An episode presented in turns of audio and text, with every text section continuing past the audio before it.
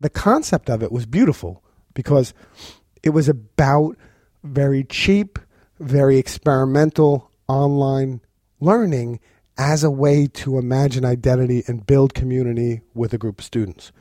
And for me, I think it hit the mark entirely. And that was the point at which I started to realize that DS 106 as a class was far more interesting as an ongoing interactive experience rather than a static resource created. Zugehört. Der Podcast rund um Open Educational Resources.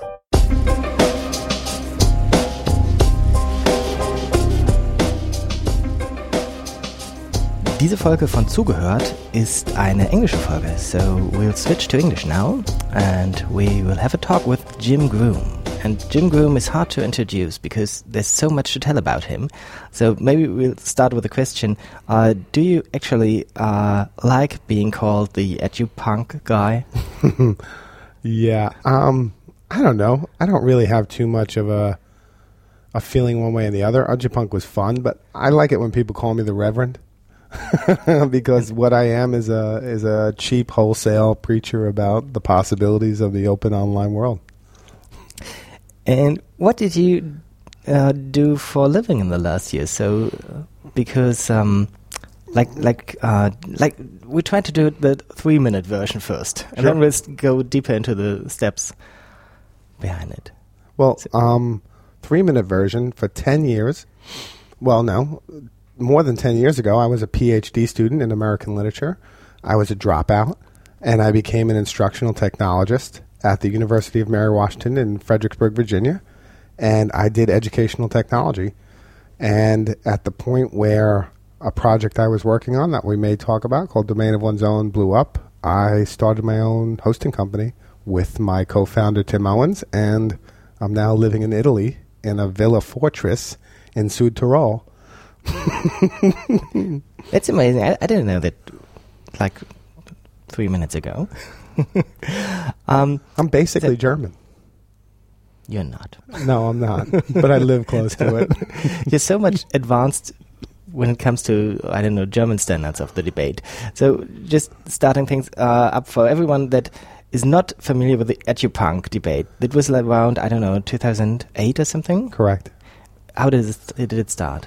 Edupunk started as a kind of as a joke, to be honest. Um, the idea was that we were all using these virtual learning environments, or what we call the learning management systems in America, and they were boring. They were um, systematized. They were centrally controlled, and they didn't replicate the web in any way. So the Edupunk movement said, look, why are we using these terrible tools when we have this explosion of expression on social media and open source applications like WordPress, Drupal, um, Typo3, Joomla, you name it? Why aren't we exploring some of these and building our own infrastructure? And so Edupunk was kind of a rallying call, tongue in cheek, not entirely um, taking itself too seriously, but it did catch on as a kind of meme or as a kind of idea. People got upset about it, people got excited about it. It flared up and then it died away. But Edupunk was really a kind of momentary expression of discontent with the existing systems for teaching and learning. Mm, we get back to the reclaim your own infrastructure uh, question at the end, or not at the end, maybe at the second half of this podcast. Uh, first, uh, I would like to talk to you about the DS 106 project. Yeah. And basically, it's not a project anymore. But uh, what was it meant to be in the beginning? Yeah, it's really good. So, for those of you who don't know what DS 106 is, one of the ways to think about it so, if Edupunk, which I just talked about, was an expression of discontent with the existing systems, DS 106 was not, we weren't just going to bitch and moan about it, we were going to actually build an alternative. So, DS 106 became an alternative premised upon the individual, meaning a person would go out, get their own domain, get their own applications, have their own suite of tools they use, and all of that work would syndicate back into a central course hub, which was DS 106. So it was an aggregation hub of all the work happening from students and people who were taking the course online. Many people called it a proto MOOC. an early idea of people managing and building their own stuff but sharing to a centrally aggregated hub. And basically, uh, who are those people, and what did they do on the web? What did they try to learn? There were 500 people in the spring of 2011, 60 of which were students at Mary Washington, and the other 440 were just maniacs from around the web, every country Germany, Russia, Spain, Argentina, Canada, Australia, parts of Africa. I mean, you name it, people who just wanted to explore digital storytelling. Some of them just wanted to learn how to make a GIF. Some of them wanted to learn how to use Photoshop techniques. Some of them wanted to learn how to tweet. Some of them wanted to learn how to blog. Some of them just wanted to learn how to express themselves with these digital tools. And they came in and out as they saw fit. It wasn't about a certificate, it was all free, open, and online. They would use Twitter to aggregate their ideas, they would use their own blog. And you would get a broader sense of the community of people who were trying to learn. And it wasn't like you had to be in it for 15 weeks. It wasn't like there was a grade at the end of it for you. It was a community you could share your work with. And was it was there? I mean, it has grown a lot. Uh, it's still alive today. It is. Uh, can you give us some numbers and figures? Because I know they're really impressing. I can't. So I know that we've had over sixty-five thousand posts, um, and that's just of blog posts. I don't. I can't even begin to imagine how many tweets. Hundreds of thousands, maybe. But Alan Levine, who was one of the co-architects of the infrastructure, as was Martha Burtis and Tom Woodward, said this about it, and I thought this was really interesting and, and thoughtful. I don't know if DS 106 is massive, but I do think it's fractal, meaning that there are moments in which this community builds upon itself in different ways at different times, but it's not about 30,000 people taking a class at the same time. It's more about a series of people sharing and building at certain parts of time and that having implications on a very individual based level rather than throwing this idea of mass numbers. We never did any any kind of how would you say metrics on DS106. We felt like that was not the point of DS106. We didn't want to have to be beholden to the logic of massive to make an argument for it. it was there a master plan? so, so did you just yeah. think, oh, let's start with 600 people and then it will grow like. No, there was no master plan. And here's why we actually made it open, which is an interesting story. Kerry Morgett, who's a professor at Scottsdale in Arizona, wanted to know how to set up her own domain. She said, Why don't you do the course online so people can learn how to set up their own domain and web hosting? I said, you know what? That's a legitimate thing. Anyone who's interested could go along with the students in the class and learn, thinking maybe 30 people would do it. And the fact is, by the end of the semester, 500 people had done it. And that was a freak situation because this was before Sebastian Thrun had run his artificial intelligence MOOC that had 150,000 people, which was just mind boggling by all estimates. So 500 in 2011, which is the spring of 2011, was mind boggling. 150,000 is, for me, still incomprehensible.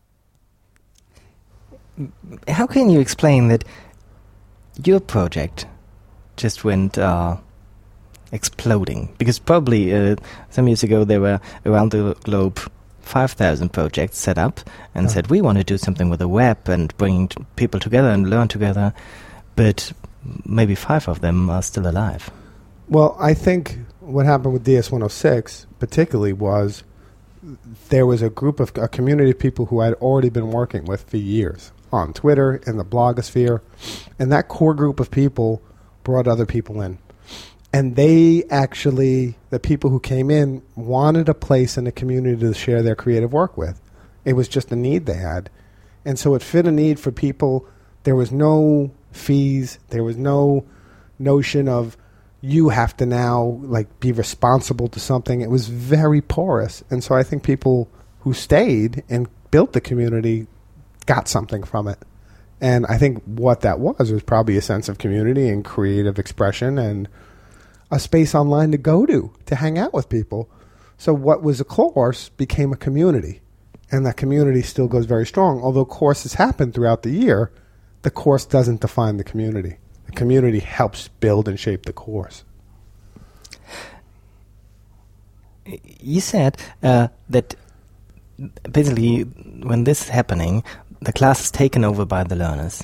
And isn't that, I thought, the, the most successful story a teacher can tell? It is. So the one story that's great is I believe that, yes. So in answer to your question, definitely.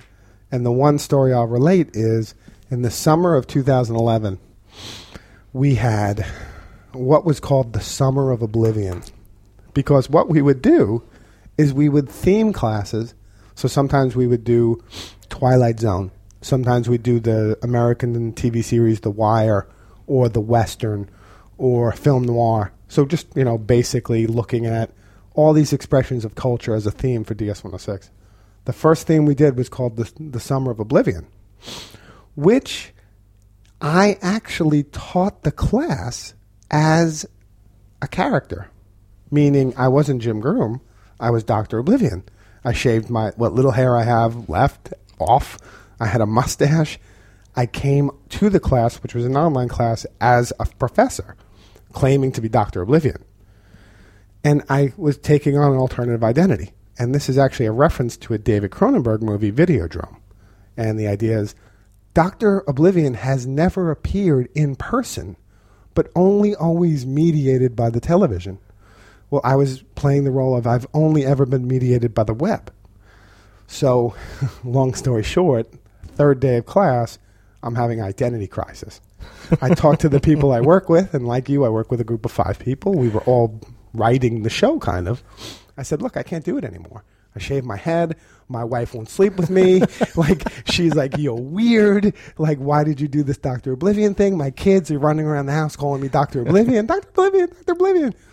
It was it was a weird moment. So I was like, guys, I just I don't have the mental capacity. I'm kind of having an identity crisis.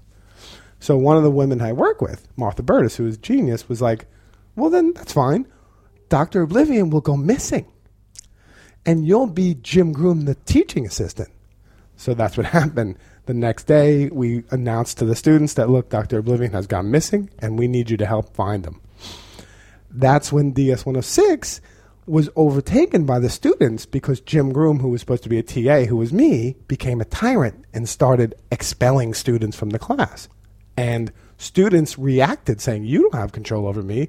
Dr. Oblivion's the real professor. And so they formed a class called DS 107. And they actually revolted. And this is all online, you can find it. And the idea was the students took over the class, they built their own infrastructure. There was a kind of tongue in cheek nature to it. But there were really students who were like, where is the story end and the class begin? And the this couldn't have happened without the online element of exploration and possibility and thinking about questions of identity. Because at its heart, DS106 is about expressing yourself digitally and what that means and what are the implications of it, what are the limitations of it, where do you want to kind of push hard on that, where do you want to pull back. And creating a character online like Dr. Oblivion was the extreme logic of that notion of identity. And the students themselves had to engage what that meant. So it was the most fun I've ever had. It was five weeks. By the end of it, we were all kind of, you know, we had jumped the shark, so to speak. It kind of made no sense anymore. Like we were using whiteboards. Like it was terrible. But the concept of it was beautiful because it was about very cheap, very experimental online learning as a way to imagine identity and build community with a group of students. And for me, I think it hit the mark entirely and that was the point at which I started to realize that DS 106 as a class was far more interesting as an ongoing interactive experience rather than a static resource created that you pretend that someone else is going to remix. In fact, the infrastructure of good online learning and good learning period is community. And we need to think about architecture and infrastructure that supports and reinforces this notion of community rather than constantly building these objectified, commodified resources that we think are going to connect us. Nine times out of ten, they don't. And if not, they just, if rather than that, they actually alienate us by suggesting that the resource is going to replace that sense of community and connection. And so DS106 flied in the face of how people thought about open educational resources. It actually completely never had any resources. Every individual was the resource that they brought, and they were the actual infrastructure of the course their sites, their connections, their identity. And so that was for me the kind of golden moment of DS106 is about an alternative way of thinking about OER. Uh, we can tell the, the, audience that we are basically um, sitting in uh, Edinburgh right after your keynote. Yep. And um, why did they invite you to speak about OER when your first slide says, I'm not into OER? Yeah, that's a really good question. And after my talk, they're probably asking themselves that doubly. no. Um, uh, because I do think one of the things, I think Alan Levine put this very well. Alan Levine is a technologist from America. I've worked with him a lot on the DS106 stuff. He said that open educational resources, as it's imagined now, has dealt with the simple stuff, the building and the distribution of content. And it hasn't even done that entirely well. But that's what it's done. It hasn't even begun to imagine the complicated stuff human interactions, socialization, our ability to think about education in a complex way online that's not dictated and defined by resources. So I do think, or I want to believe, that people see DS 106 as a potential, one potential alternative to OERs.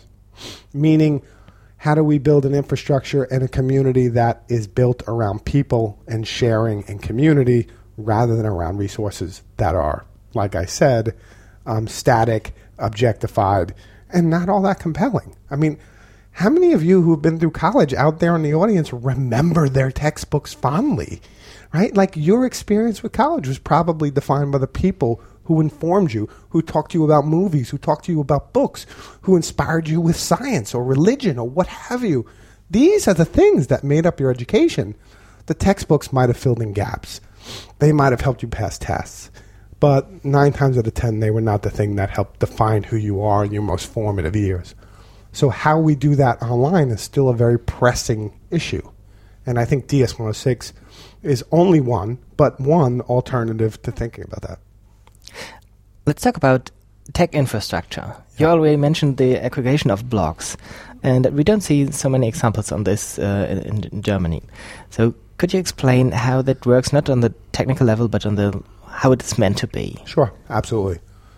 So, if we think about DS106 as a constellation of sites, right? Every student with their own domain and their own blog, whether it's WordPress, what you name it, um, posting we need a way to aggregate that information to one central site, ds106.us. So we've used WordPress to actually grab the RSS feed from all the people who sign up for the course and aggregate their work into the site. When you click on the link, though, you return to that person's space. So it's a very simple concept, right? It's really simple syndication. It's the idea that every blog is built with an RSS feed that allows you to syndicate content and data into a central hub. Key for me here, though, is how I know we have 65,000 posts is that every post that's posted by that person is also archived on the central hub. So, in some ways, it's mimicking the logic of the web.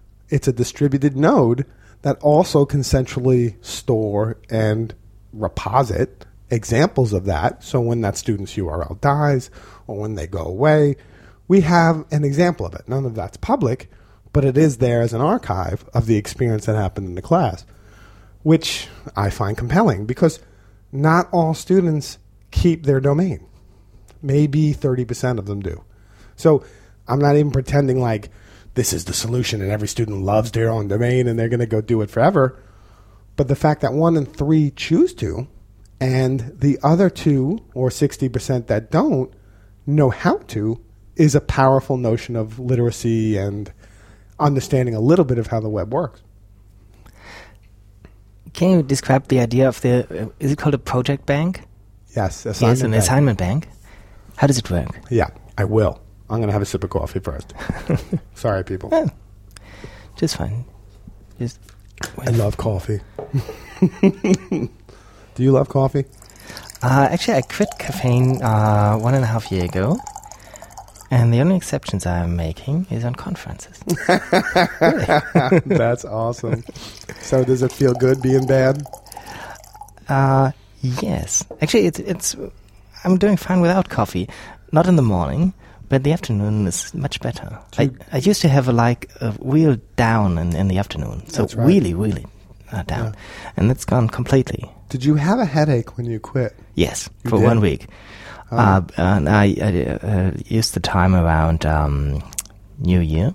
Yeah. So I had one week when I could sleep a lot and doing uh, a lot of, I don't know, fresh air activities Sure. And didn't have too much peop many people around me. So but after one week, everything was uh, okay. I can't now living in Italy even imagine quitting coffee. Yeah, It would be almost impossible, but I might. Who knows? You never know. you never know. Hope springs eternal. Assignment Bank. So, the DS-106 Assignment Bank was built by Martha Burtis, who was a colleague who I talked about earlier with Dr. Oblivion, and she's the one who had the idea to let the course ride. Um, so, she had a brilliant idea. Her idea was, we already have all this data syndicating into the hub.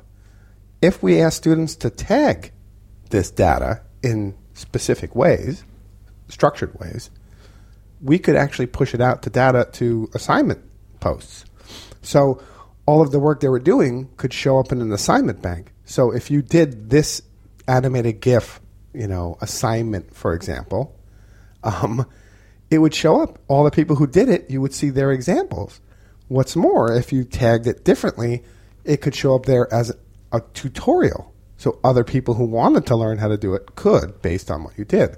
Because a lot of what DS106 was about was narrating your work, narrating your public persona of how you did something and why. So it wasn't just enough to do something, you had to talk about what your choices were, why you did it, what tools you used, and what was your assessment of it. Uh-huh. So you would really go through the whole process. And so this assignment bank aggregated everybody who had done all these different assignments. And so five years on, there's, I want to say, 11,000 examples of over 900 assignments. So we've had students generate more, almost a thousand assignments, and there are 11,000 examples of people who have done those assignments. So that's a little bit of the scale of just how much work people have done to build out and to create this assignment bank. What I always loved about the assignment bank was it was open to anyone. So we did it at Mary Washington, and students did it there. But as I mentioned today in the keynote, we have primary school students from around the U.S. using various assignments and using them to create it. And they can submit the URL, they can do it on their own blog, they can do it behind a firewall, wherever they want to do it. The assignment bank itself that was open and accessible. And it was managed and imagined based on a knitting site called Ravelry.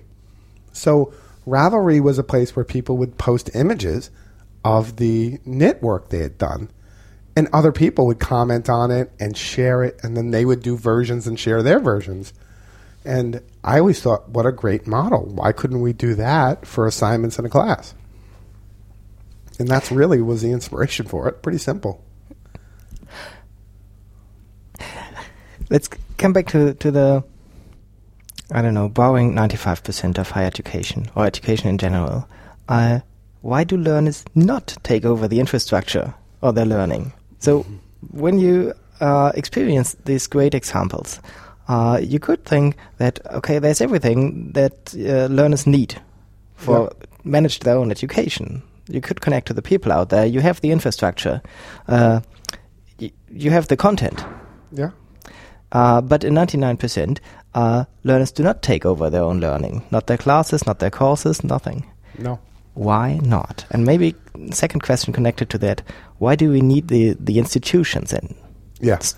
2016? Two good questions. Um, I believe oftentimes students don't take over their own learning because there's no opportunity, right? Like, how many times are you in a sense where you're giving your faculty is saying, decide the tools you use, decide where you do it.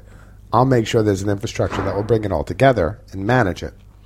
I would say rarely, if ever. For a lot of students, DS 106 was their only example in their higher ed experience where they did that. It didn't happen again for them. So there's that. But I also think it's messy. Like, that's the thing. It's like, it's not clean, it's not easy. It demands a certain amount of tolerance for um, chaos. And it demands a certain amount of ability on the fact of the faculty and the students alike to let go. Let go of power, let go of control, and let things unfold. And the idea that education is messy, the idea that it is open ended, it is ambiguous, it has its not always very clear between, you know, a clear right, a clear wrong, right? There's that gray in between. I think this mimics that in a lot of ways.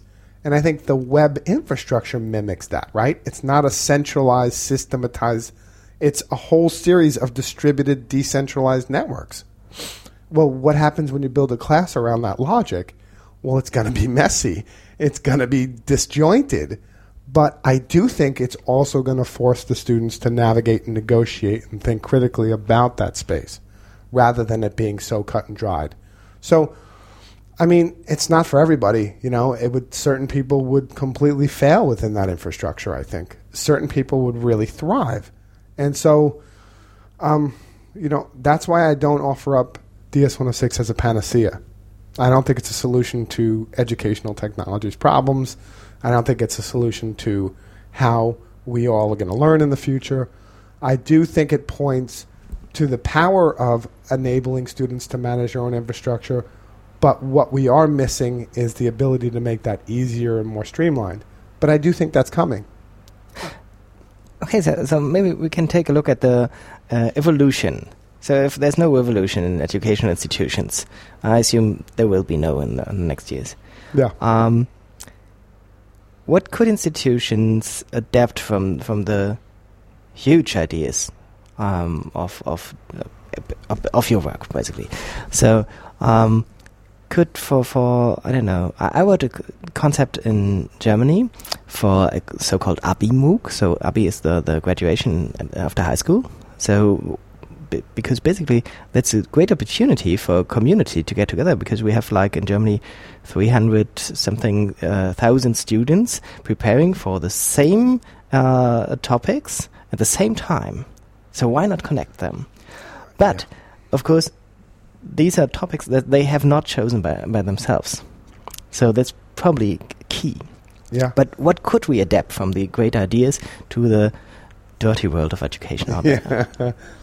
Well, that's a really good question. I'm of one that I hope institutions don't go away. Like I am not sitting here at the gates of the institution saying "Go away, rah rah rah." I think they offer a lot of, a lot of, very interesting, powerful infrastructure for what we do, and I do think that one of the ways institutions could really help and help themselves, help their students, help their faculty, is not think so systemically about technology, meaning not try and build these enterprise systems that support one thing or two things.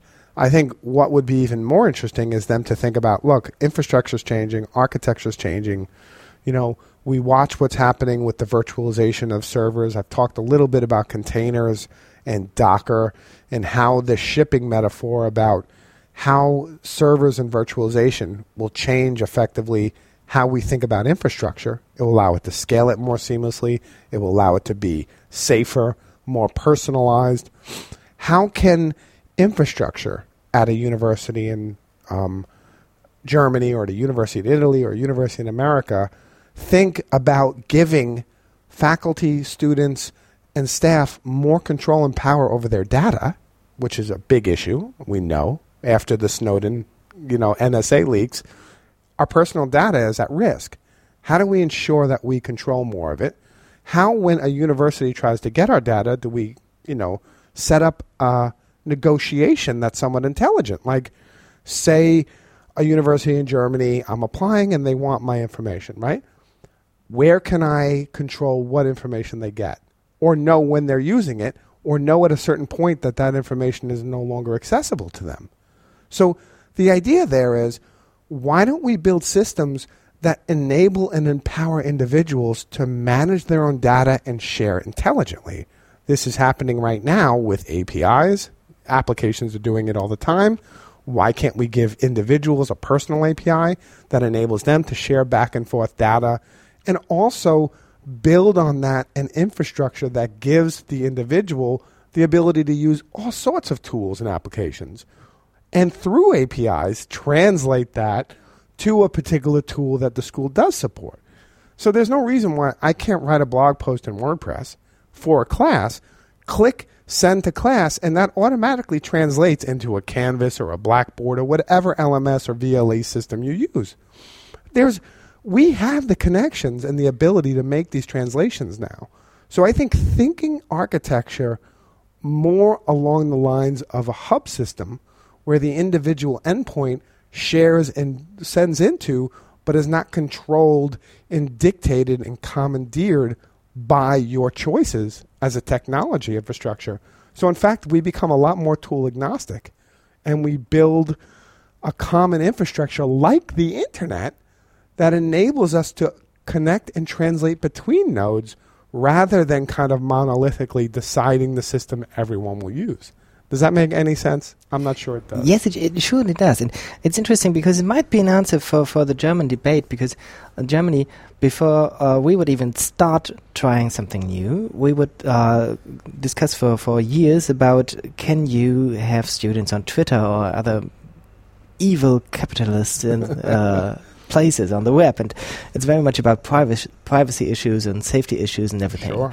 So, um, probably in, in 15 out of 16 uh, states in, in Germany, it is forbidden for teachers in K 12 to let their students use Google Docs, for example. Yeah. And they're not allowed to communicate via Facebook or WhatsApp or everything. So the question would always be how can you let the uh, poor students uh, get into the arms of the evil corporations? But that might be an answer. Uh, but, but you should give the answer. I already learned it from from your keynote. Well, I don't. I don't disagree with Germany's you know, mining that information for students. I do think it's smart. I think security is and personal and the management of personal data is extremely important. And I think that's a great example of where institutions and states can take a leading role in protecting their citizens.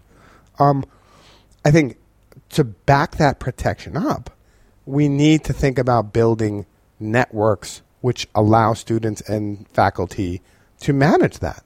And so that means on an educational level, we give students or faculty or staff the ability to define and decide what data they share when, for how long, and with whom. And that's called the personal API, right? The university, on its part, should have what we would call a university API. And the, the university, uh, Brigham Young University, is experimenting with this concept with us right now. And the idea is those university APIs talk to a u- individual API. So here I am on my own domain, jimgroom.com, writing a blog post, and underneath my blog post, I have a couple of buttons. One of them is, say, Canvas or Blackboard. I write my post, send it to my blog, and send it to the course site. That API is connecting with the university and saying, look, he is allowing this post to be publicly posted on this site or not publicly posted. It's actually a far more granular and empowering infrastructure for defining where things go. We've been doing that traditionally with tags and categories, but that's folksonomic and it's very imperfect. The promise of the APIs, whether real or not, we'll see, is we can control that to a far more granular level systemically. So if we have an infrastructure of APIs that connect and translate data between systems, well, effectively, we're able to not dictate tools, but dictate how data travels and how much control individuals have over it. That's a very different system. It's more like a subway system, right? Like there's that tool right now that a lot of people use called if this then that. Have you heard of it? Yes, but probably not everyone has. Yeah, so if this then that is a translator tool. It allows you to for example, take a blog post and like Yahoo Pipes used to, that blog post you can kind of draw a connection to your Instagram or your Twitter or your Facebook, wherever you wanted it or somewhere else, and it would actually not only post it on your blog, but it would send it to these various places. And so you had recipes to create links between various applications. Well, that's the promise of the API. And that's what if this then that is doing. There's no reason why we couldn't have an if this then that infrastructure at our institutions, which, for example, allow me to do it in Google Docs if that's where I choose to, but share it securely with the university VLE. Why not? Right? I mean, that's a point in technology where we are. Like, this is not imaginary. This is actually happening. I think what's interesting, maybe we can dig deeper into the questions of APIs because probably not everyone's uh, familiar with the idea. So, what is very important, I think, to point out is that it's not the case that you have to change all the systems that are there. Mm-hmm. You have to, you don't have to set up uh, to throw away what you have been done before. But the idea is to connect the existing systems. So exactly. it's like the, the tube or the is is there, I just looked it up. Is, is, is the word pneumatic tube an English word for the German? It's Rohrpost. Yeah, it's so like a pneumatic tube. Yes, like. I don't know, 100 years ago. So it's like connecting the uh, various places. So could you give us maybe just a two minute 101 on, on APIs? I could, and I would really recommend go talk to Kin Lane uh, or look up his stuff online. K I N L A N E. Great API evangelist, genius. He's the person who turned me on to them. You met him at the MIT hackathon a couple years back. Yes, 2013. Yeah. Uh, we just uh, post a link un- under this video uh, because we had our first uh, discussion there. We have a video yeah. from Reclaim Open. That's right, and that's a really that was the beginning of a lot of this. So you're a big. I'm a big fan of yours. So Kin introduces APIs like this. Like APIs in this regard are exactly that. They're connection points. It literally stands for Application Programming Interface. So that's what it means. And APIs are a victim of their acronym. Because APIs, when I say it and I try and explain it, you're like, I still can't get my head around it. So the best way to give an example is through an application. If you use Twitter, right? Twitter is a really interesting example. Twitter built this infrastructure of a very simple 140 characters post, right? Well, what happened is Twitter opened up part of its code so that other people could connect with it and build applications on top of it. So they gave them what is called a developer key, right? You take, you know, you have an idea, you develop something, and it sits on top of Twitter's code base and allows you to build extra features into it. Well, that's the kind of extreme edge if you're a coder of APIs. If I'm an individual and I want to securely share a post I do on my blog through Twitter, I need to get an API key. And I need to basically use that key to unlock my ability to send data from Twitter from my blog through Twitter. This used to be done seamlessly with RSS. And a lot of people bemoan the passing of RSS, which is really simple syndication, which just allowed it was an open standard all applications used to have or need, and this would allow you to post one place and seamlessly send it to another. APIs, the good part about it is it does that without with really it makes it technically far more seamless. But the bad part is APIs, because of the way they're structured, is anyone at any time can turn off their API. So Twitter has consistently peeled back layers of their API, or actually not peeled back, closed off layers of their API. So programmers who have built applications on top of it can no longer run them because Twitter doesn't give them access to that code. So the dark side of APIs are they're far more controlled or can be far more controlled. They're not all open. A lot of IT organizations love that because it gives them more granular control. But one of the issues a lot of people have is it's not an open standard, and not all applications have APIs. It's becoming more and more the reality that you need an application to translate between these two forces. But the interesting thing to me about APIs is RSS has disappeared for the most part from most applications. So API, love it or hate it, is our only option to start thinking about this form of integration. The thing about an API that should tell you something, though, is if an application has an API, all APIs aren't created equal. So the question when you go to an API is what data does that application give you access to? So if you're thinking about an application programming interface is an interface where you can get into application and get certain data, the next question would be is what data can I get? Right? So say I want to, you know, for example, get into the Twitter API. What will that give me? Will that give me access to X amount of tweets? Will that allow me to take those tweets and republish them somewhere else? Would allow me to kind of mix and match and recontextualize those tweets with another application through a mashup? So all of this stuff is actually specific to that application interface. Arguably, every application a university uses should have an API, meaning that it can interface with another application or even an individual. And that to me becomes the portal for the application to share data, to translate data, and to connect. I don't know if to the audience out there that makes any sense. I have to be honest, APIs are something that for years I've been struggling to wrap my head around. And I think the best way to learn them is actually to start looking around. There's a great tool on the web called the Charles Proxy. Um, go look for it. It's a small application. You can download it. What that Charles Proxy will show you on your computer, and I learned this from Kin Lane, is all the time, all the times over the course of a day, different API calls are made to your computer from various applications to get data from you. So, Facebook, for example, will be making X amount of API calls to your personal machine to get data from you that you never knew it was taking. Same thing with Twitter, same thing with YouTube. And what you start to see in a scary manner, this is called the Charles proxy, get it, is all the ways in which APIs are being used to exchange data. What you don't know is it's happening all the time. I think part of the literacy we need to be teaching faculty, students, and administrators who have whoever is how much data is being exchanged and used through APIs on a regular basis. API literacy.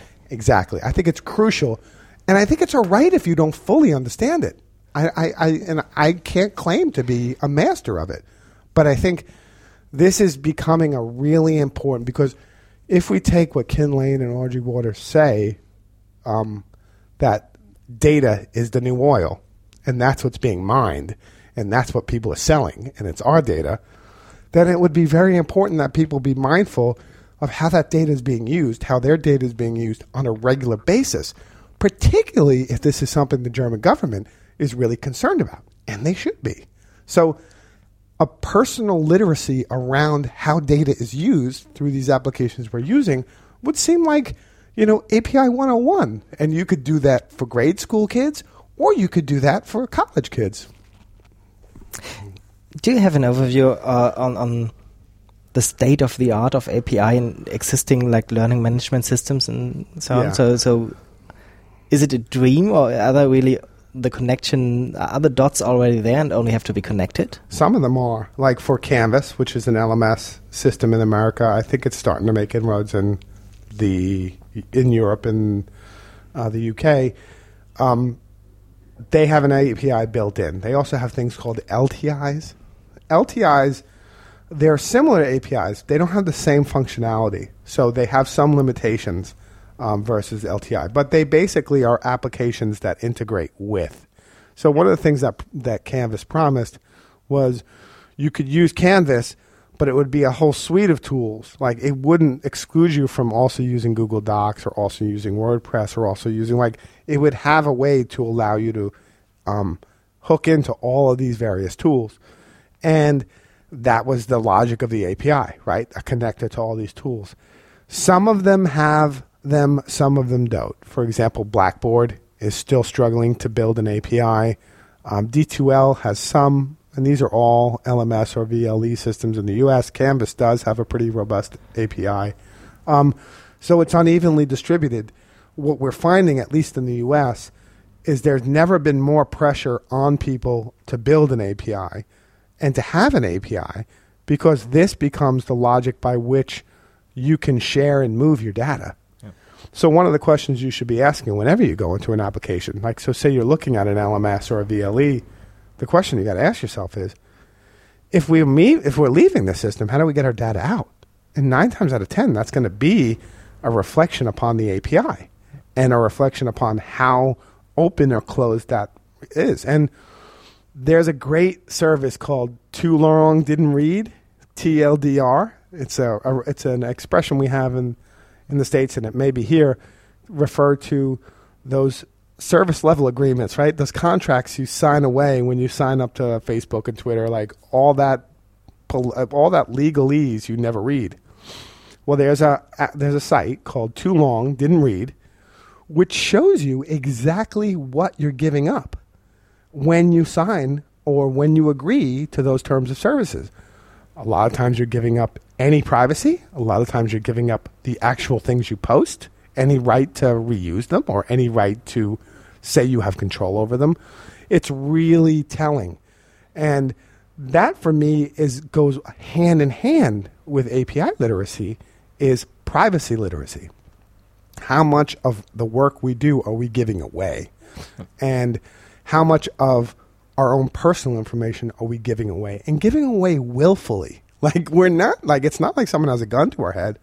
Like we're just doing it because we want the affordances of these community sites. Hmm. We we always sign like we agree. So it's a, like like thinking about an exit strategy yeah. before you enter. Yeah, exactly. And too long so didn't read is great. I, I think there's uh, there are um, browser plugins for too long didn't read, so that it shows up in your browser says there's information on TLDR on this uh, page here. That's awesome. I'd like to see that. I look it up and see it on on, uh, edit on the show notes. Uh, okay.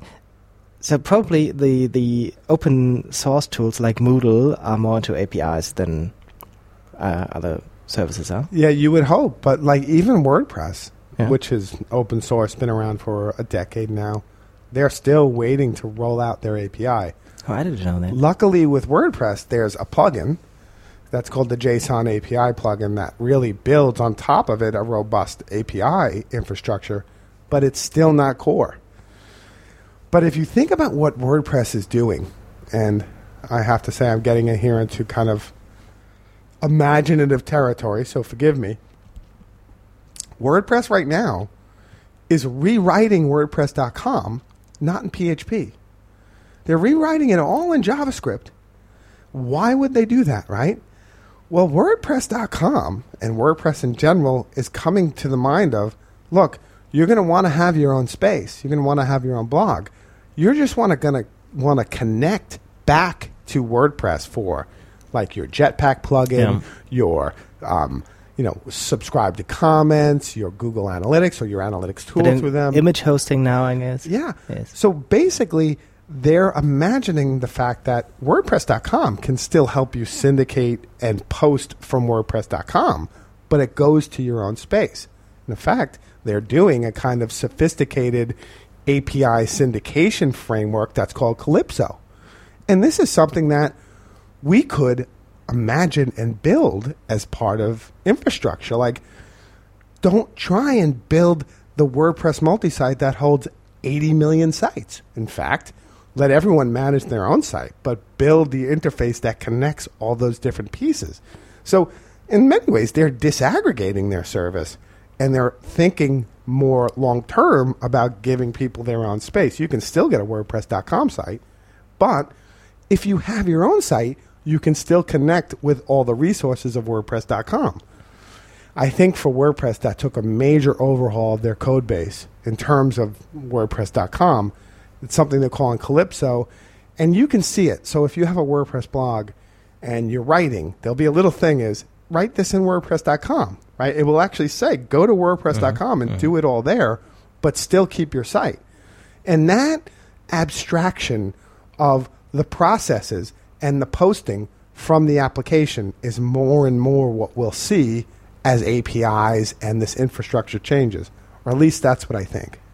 Can there be like another dark side of the API is like a one-way API? So you can imagine that WordPress com could go the other way. So yes, you can do everything connected uh, with WordPress com, Yeah. but it's a, it's a one-way street. Like maybe Facebook does. Facebook is offering a lot of services connected to their like central uh, hub That's right. station or not, um, but you can't do the other way around. That happens all the time, absolutely. And Kin Lane has probably the most thorough kind of grading system or evaluation of APIs and which ones are the most nefarious and which ones are the most open. And yeah, you're right. It's a spectrum. Some they lock down everything and they just take. Others they take and give freely at the same amount. And that's kind of that literacy around what APIs reflect you know that kind of ethos of open and sharing and moving your data seamlessly should tell you a lot about an application and what they want from you and what your relationship to them is. And that's a that's that's something to keep in mind. I really like that actually. That him and Audrey have been doing that hard work for years now. Okay. Um, you have a service called Domain of One's Own. I do. And um, what are you doing basically when you get up in the morning? what is what is it about, and who are you working with? What I yeah. what is the idea of Reclaim Hosting? Well, the domain of one's own is really, I think, the brainchild of many of us at Mary Washington back when we were doing this hosting thing. Was the idea of giving faculty and students the same thing we had, their own domain and web hosting, so they can install their own WordPress rather than depending on us. It wasn't until Tim Owens, who's my co-partner, who's my co-founder and partner in Reclaim, who it really broke open because he came and he was kind of just one of those people who's a really quick study. He's really sharp. And he said, Look, I think we can build this infrastructure in house for really cheap. And so he went about installing, you know, cPanel on a server, rolling it up, integrating um, the domain registry, and effectively integrating web hosting as part of a service for our university and making it so simple that it was three steps to get a WordPress up and running. And so Tim had both the technical ingenuity and genius as well as the design chops to make this something that was actually possible, right? Like not only like oh it's this big technical infrastructure you got to manage, no, it's single sign-on, it's integrated and it's easy. And I think once we did that and we proved that at Mary Washington, we've had, you know, scores of schools from all over the U.S. who are like, look, we want that. We want to provide our faculty and students this experience. We want to give certain faculty and students the ability to install and manage their own applications on their own domains. Um, so we got interest. Um, that interest was so and continues to be so um, heavy, I guess. I don't know how you would say it. The interest so great that we went on our own. We left Mary Washington. I left in September. Tim left the previous February, and we went full time for Reclaim. And so, what we're doing on a daily basis, and why I, I can live in Italy, is we're supporting institutions and individuals by giving them, um, you know, hosting. We do it institutionally, we do it individually, um, we do shared hosting, we do dedicated hosting. But the thing that's cool is it becomes a huge playground for Tim and I to imagine what this changing virtualization infrastructure means for universities. For example, we're working with Brigham Young University to integrate the university API and the personal API. So the personal API, working with several institutions, is a project we're part of. We're not driving it; the institutions are because they need to, but we're providing the technical infrastructure and the thinking around what's possible and how an institution might do this creatively and thoughtfully so that the learning ecosystems of the future are more about giving students power over their data and connecting them with the various infrastructures and tools they want to use rather than what they're dictated to use. When you were uh, leaving school, could you imagine being a provider for web services then? No. and people say you're crazy when we say because you know there's there's a certain amount of pressure. Like you want to keep people's sites up, and what we've done, and I think why, like, look, we're not doing anything radical. Hosting's been around for over a decade. You know, we don't pretend that we're some new thing. Oh my God, hosting, where did you come from? No. What we do is we provide targeted support for educational institutions and for educators and for students. So when you come to Reclaim, what you get is you get people who know about education and who are thoughtful and who are going to give you targeted support. And I think the only reason we're doing as well as we are is because our support is great. Because we recognize some people are not getting that support in their institutions. And institutions have been our best friends in terms of supporting us because they don't want to. Excuse me. they really don't want to, and I don't mean this as a knock, but they don't want to have to worry about the infrastructure. So when it comes back to edupunk, probably there is a connection because it's always been the idea of punk to to just create your own system and your own infrastructure. If you're not, uh, if you don't like the infrastructure given. So that reminds me of, of a slide you shown today. It was by uh, what's the name of the, of the Black Flag? Uh, Greg Ginn. yes. D do you know the um, words? Yeah, he basically said if you're not happy with the system the man's providing, build your own. So that's, that's what, what you're did. providing as, as a service uh, to um, punks out there like universities. exactly. So, but you don't have to tell them because probably they won't do it if you tell them like this. You just have to tell them that yeah. you're a provider. I learned quickly that once you call it punk, everybody looks at you askance. Once you call it DS106, they have no the hell they don't know what it means, so they're like, "What's that?" but if once you say edupunk, forget it. It's over. That's okay. why it's called not an edupunk of one's own. It's called the domains of one's yeah. own. Just great. Great.